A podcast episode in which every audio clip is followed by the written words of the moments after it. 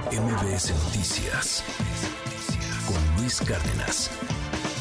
Y hoy es viernes de Cultura Digital, doctora Laura Coronado. Qué gusto verte, ¿cómo estás? Feliz de estar con ustedes en este viernes y te voy a empezar con una pregunta a ver cómo la ves, A ver. para eh, tener como muy claro el ejemplo de lo que está sucediendo y de la nota que vamos a platicar.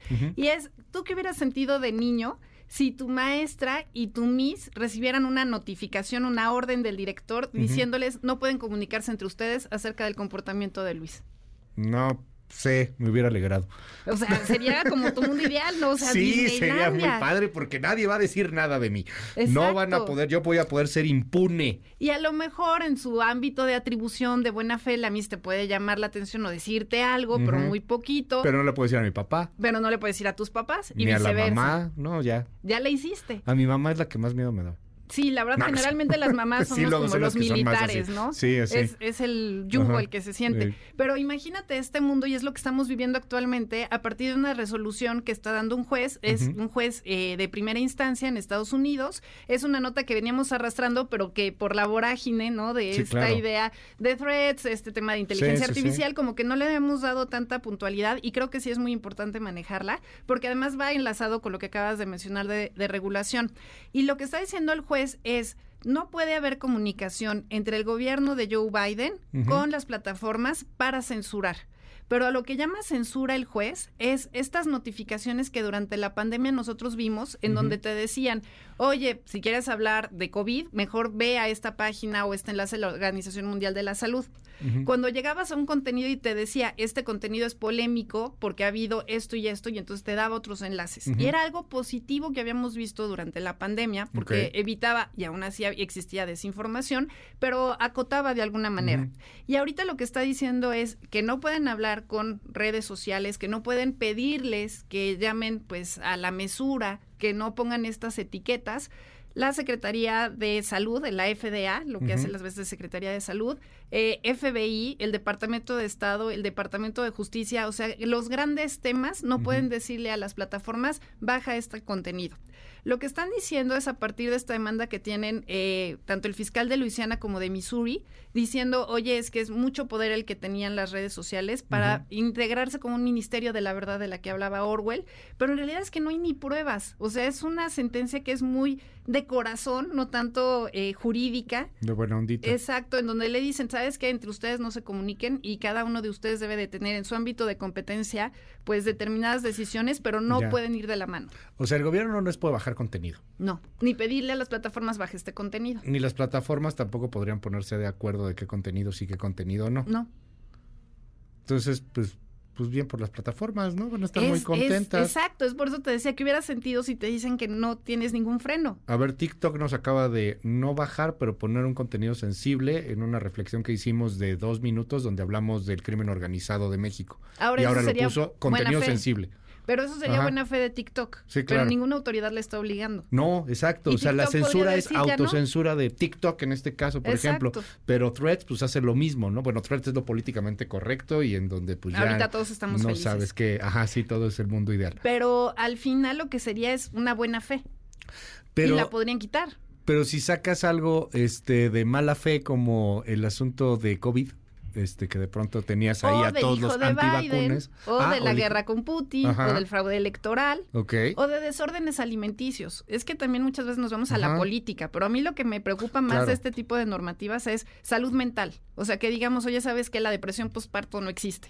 Y que la gente se lo crea, así como la tierra es plana, o que la gente se crea que esta, este desorden alimenticio es algo aceptado, o la pederastia, y que te digan que está bien, y que nada más es una A ver. etiqueta a la que se le pone. Que te metas cloro y te quitas el COVID. Exacto.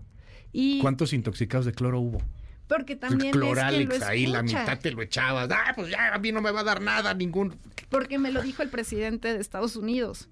Sí. Porque algo sabe, porque es uno de los líderes del mundo. Y, y otros su- supergurús que se hicieron famosos ahí en las redes, ¿no? O, o desórdenes alimenticios, todo lo que está pasando con la bulimia, con la anorexia. Exacto. Y pues páginas y redes y cuentas especializadas de bulimia que te dicen cómo dejar de comer y bajar de peso O de una manera milagro. muy, muy, muy peligrosa. Productos milagro, dietas que son extremas. O sea, nadie regula, ya esto es ley de La, la ley del más fuerte. Ahorita el gobierno de Joe Biden está obviamente pidiendo de una manera emergente que se, se, suspenda y que se sancione. Las plataformas como que todavía no saben qué decir y muy de la mano con esta nota y el contraste a nivel occidente y lo que viene siendo Asia es que China dice, ¿saben qué? Sí vamos a regular inteligencia artificial y para tener inteligencia artificial en nuestro territorio vas a necesitar una autorización del gobierno, que era lo que estaba pidiendo eh, pues Sam Altman eh, de este chat GTP. O sea, lo que estuvo diciendo en Europa es, oigan, saben que necesitamos una autorización del Estado, cosa que es rarísima, y ahora China lo dice, ¿sabes qué? Sí lo queremos así. Entonces, al final lo que estás viendo es, por un lado, una desregulación, increíblemente, o sea, 25 pasos hacia atrás en lo que es materia de redes sociales. Están pensando en el 2024 y en elecciones, obviamente. Es esta vertiente republicana y demócrata, pero nos pone en peligro a todos.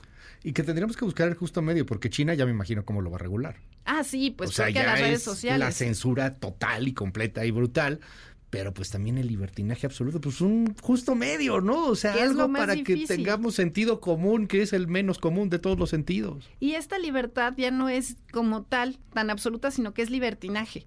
Y entonces tenemos muchos problemas. Ahora lo que vamos a ver es si las personas vamos a estar preparadas, cosa que dudo por el ejemplo que acabas de dar del cloro, para distinguir entre lo que es falso y lo que es verdadero y además si tenemos este derecho de réplica o no. Ahora con la novedad de la inteligencia artificial y que puede generar muchísimos contenidos, y que puede burlar a veces las sanciones o censuras, autocensuras que tienen las mismas redes, yo creo que va a estar muchísimo más cañón. O sea, la gente va a caer, vamos a caer. Yo caí con lo de Xochitl. Yo caí con ese audio, la voz es pues, prácticamente igual. Este, ya nos dimos cuenta rápidamente, pero sí, uno cae fácilmente. Y porque el autor o la persona a la que se le atribuye dice, no, no fui yo. Pero ¿qué pasa cuando le conviene y dice, sí, sí soy? Entonces es muy peligroso y bueno, es nada más poner en la palestra esto para que también lo veamos en México, porque también muchas veces seguimos lo que hace Estados Unidos o lo que hace Europa y como modelo, pero nos esperamos y somos reactivos. Entonces vamos a ver qué ahí pasa también en 2024. Doctora Laura Coronado, mil gracias. Te seguimos en tus redes. Mil gracias en arroba soy Lau Coronado. Muchísimas gracias. Oye, y sigues en primer lugar, vi la otra vez. Sí, estamos Familias enredadas. Muy contentos. Familias enredadas se sostiene, ya tiene pues un año en circulación. Y la verdad vale muchísimo la pena, no porque lo haya escrito yo, sino que tratan de enterarse de cultura digital. O sea, no hay pretexto para no entrar a estos debates. Hago también el comercial sin querer. Eh, Bard ya está en español, lo lanzaron ayer, está en 40 idiomas más. La verdad es gratis, entonces prueben inteligencia artificial. Vale mucho la pena pues eh, eh, ser parte de esta ola y no quedarnos rezagados. ¿Ya está Bard en español? Está Bard en español, es gratuito. La ah, verdad yo lo estuve jugando ayer un ratito hoy también y la verdad es que está mejor, a mí me parece la estructura en español que ChatGPT. O sea, el chat el de OpenAI es muy bueno en inglés y está mejor en español Barth.